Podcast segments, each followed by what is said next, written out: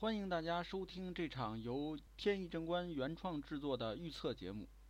今天这期节目的主题是海底捞还能撑多久？我有位朋友是海底捞的供应商，前些天呢跑来着急的问我，说我觉得这个海底捞现在怎么看着这么悬呢？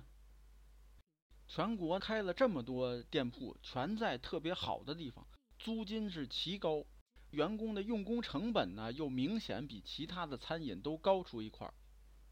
前段时间呢赶上疫情。店铺都不让开，好容易现在开了吧，又没几个人，想涨价又不让涨，所有的现金加一块儿也就够撑几个月的。那你说他万一要倒，我是供应商，他还欠着我不少钱呢，而且他是我的最大客户啊，他万一倒了，就算我货款能回得来，那以后我的业务也成问题啊。天意老师，你帮我看看他到底还能撑多久？根据我的判断，我微笑着跟他说：“你放心，海底捞倒不了。为什么呢？你看看海底捞它的核心资产是什么？他卖火锅，是里边的配方吗？说这个锅底呀、小料啊，就我这儿这个配方特别独特，别人一吃就能吃出来，他就爱吃我的，不吃别人家的，有这种事儿吗？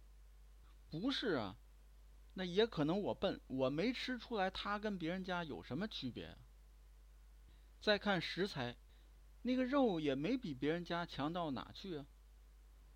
那么他为什么能成为老大？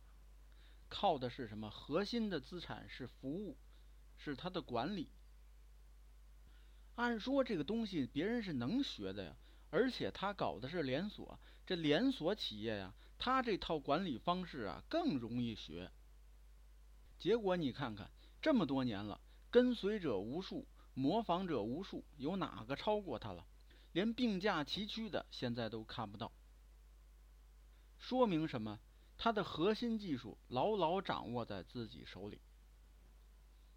有人说了，你再有核心技术，你架不住挑费过高啊，成本太高啊。那么我问大家一个问题：我们假设。可口可乐这个公司，它在一夜之间，全球所有的工厂全部发生火灾，烧了个精光，全部员工在一夜之间辞职，都不干了。那我问大家，这可口可乐会倒闭吗？答案是不会。为什么？因为第二天，所有的银行会排着队给可口可乐贷款。你厂房不是都烧了吗？没关系，我给你钱，你再盖。员工不是都辞职了吗？我给你钱，你再招。为什么银行敢这么干呢？原因只有一个，它的配方还在，那是美国最高的机密之一。所以说，对于海底捞来讲，只要它的核心资产还在，大家对这个品牌还认，那么它就不会倒。好，今天的行业预测呢就讲到这里。这个节目呢是由天意正观原创出品，我是天意老师。天意正观预测行业，预测未来。好，谢谢大家，朋友们再见。